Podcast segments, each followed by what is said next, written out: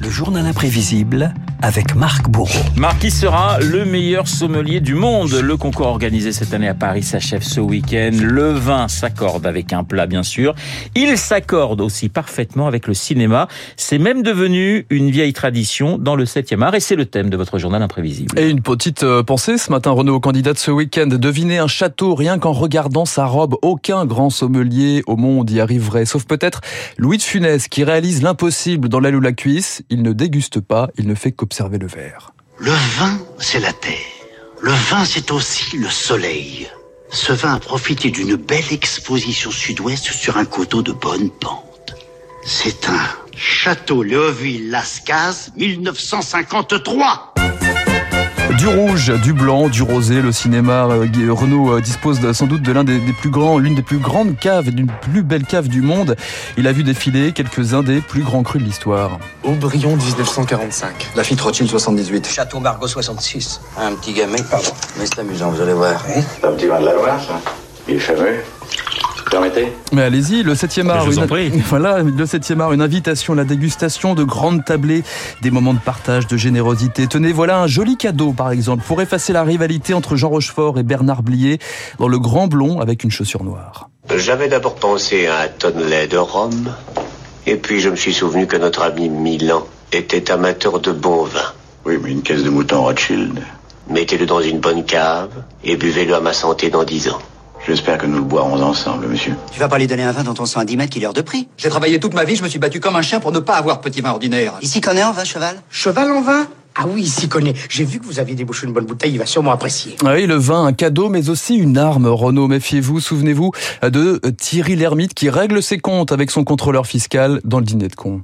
Qu'est-ce que tu fais Je fous du vinaigre dans mon château Lafitte. C'est un truc que je te donne si tu veux transformer un très grand vin en piquette. Et voilà, le gros Lafitte qui tâche. La couleur rouge du vin extrait de la bande originale de Ce qui nous lie, portrait d'une famille de viticulteurs chez Cédric Clapiche. Le vin, la terre, la transmission aussi dans le premier jour du reste de ta vie. Dialogue entre un grand-père et son petit-fils, échange entre Roger Dumas et Marc-André Gondin. Il y a un côté euh, plus sûr de crayon papier qui me rappelle l'école primaire. T'intéresses au vin, toi? Bah ouais, pourquoi? Tu m'apprendrais j'ai essayé avec ton père, mais à 18 ans, il croyait encore qu'on faisait du rosé en mélangeant du rouge et du blanc. Écoute-moi bien, Raph. Tous les samedis, tu descendras à la cave de ton père et tu choisiras une de mes bouteilles, celle que tu veux. Après ça, tu viendras déjeuner à la maison et on l'ouvrira. Si tu viens pas un samedi, on arrête tout, c'est compris alors, petite question, Renaud, savez-vous ce que boivent les acteurs quand ils tournent une scène où ils doivent déguster un bon vin? Bah, Je pense que c'est pas du vin, mais euh, je dirais du jus de raisin. Alors, ça dépend, hein, ça dépend. Alors, du jus de raisin, effectivement. Jus ça de pomme, peut être, peut-être Ça peut être aussi euh, du jus de pomme, mais pas toujours. Petite confidence de Gérard Lanvin, qui jouait un vigneron dans Premier Cru. Qui avait-il dans son verre? Écoutez sa réponse. Le pinard, évidemment, moi j'ai été élevé là-dedans parce que moi je suis de la région de Bordeaux. J'ai évidemment euh, la notion de mon volume euh, à boire. Et évidemment, moi j'ai toujours euh, avec les accessoiristes un bon rapport. Donc moi je bois du vrai vin. Je peux aller jusqu'à un demi-litre. Voilà, plutôt champion euh, Gérard oui. Lanvin. Le vin et le cinéma. Renault, une histoire de vigne hors des plateaux. Aussi George Lucas, le père de Star Wars et son domaine viticole de Château Marguis dans le Var. C'est aussi Brad Pitt, évidemment, Ah oui. et son rosé au château de, de Miraval pour le plus grand bonheur de la commune voisine. On parle un peu de tout. Il parle pas mal français, il a fait de grands progrès. Vous savez qui c'est, Angelina Jolie et Brad Pitt? Ouais, par la télé, Bon, par les. oui. Voilà, hein. Comment vous le trouvez, Brad Pitt, vous, madame? Moi, mon âge, hein. Ah oui, la vigne, un bon placement aussi pour Luc Besson dans l'Hérault, Christophe Lambert dans le Médoc, Pierre Richard et son vin de Corbière. Le vin, c'est une question d'émotion de l'instant. Ou encore Jean Carmet, que vous avez peut-être reconnu. Jean Carmet qui avait pris ses quartiers dans le village de Bourgueil en Indre-et-Loire. Carmet qui partageait sa passion avec Gérard Depardieu. J'ai une réputation énorme. Voilà, vous l'attendiez, j'en suis sûr, Gérard Évidemment. Depardieu. Depardieu, Carmet, petite conversation au petit déjeuner volée Ah, par une souviens. caméra indiscrète. Nous sommes en 89 sur les terres de Depardieu en Anjou, au château de Tigné. Petit matin, petit blanc, petit plaisir. Ah, Flamand Jeannot.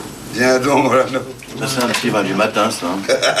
Ils sont partis chercher de la charcuterie. Dis donc, ce que je voudrais, c'est voir tes vignes. hein. Qu'est-ce que c'est bon, ça? Ça, c'est bien. Ça ressemble aux petits blancs de Jean le Vigneron. Jeannot, oui. Bon. Paf, joli bruit. Voilà, joli bruit. Le vin, synonyme de la terre, mais aussi d'ivresse, l'ivresse créatrice chez Depardieu, mémorable dans le rôle de Léopold qui descend 5 litres de vin blanc dans Uranus et compose des Alexandrins. Séquence pour clôturer ce journal euh, imprévisible et séquence à consommer cette fois sans modération. Mais qu'est-ce que t'as? Ce que j'ai, je vais te le dire, ce que j'ai. Je suis poète, hein. Passez-moi Astyanax, on va filer en douce. Ça s'appelle un verre. Quand j'aurai trouvé le deuxième, eh ben j'en aurai deux. Oh, oh, oh.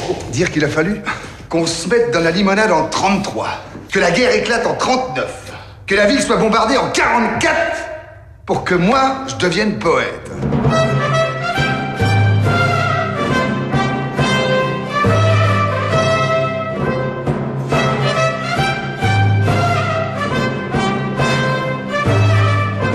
Voilà, symphonie pour le souper du roi, ça date de 1703, musique de Michel Richard de la Lande pour refermer ce journal. Alors je peux vous dire qu'à Radio Classique, le matin, il n'y a que du café, du thé et de l'eau. Et une Hein fontaine à eau. hein, Et une on fontaine à eau. Voilà, on reste effectivement extrêmement sobre le matin. Ça peut se gâter un petit peu plus dans la journée, mais ça, c'est une autre histoire. Le journal imprévisible, signé Marc Bourreau, comme tous les matins sur notre antenne. Je vous souhaite un excellent week-end, Marc. Dans un instant, nous allons retrouver le camarade David Barrault. David et son décryptage.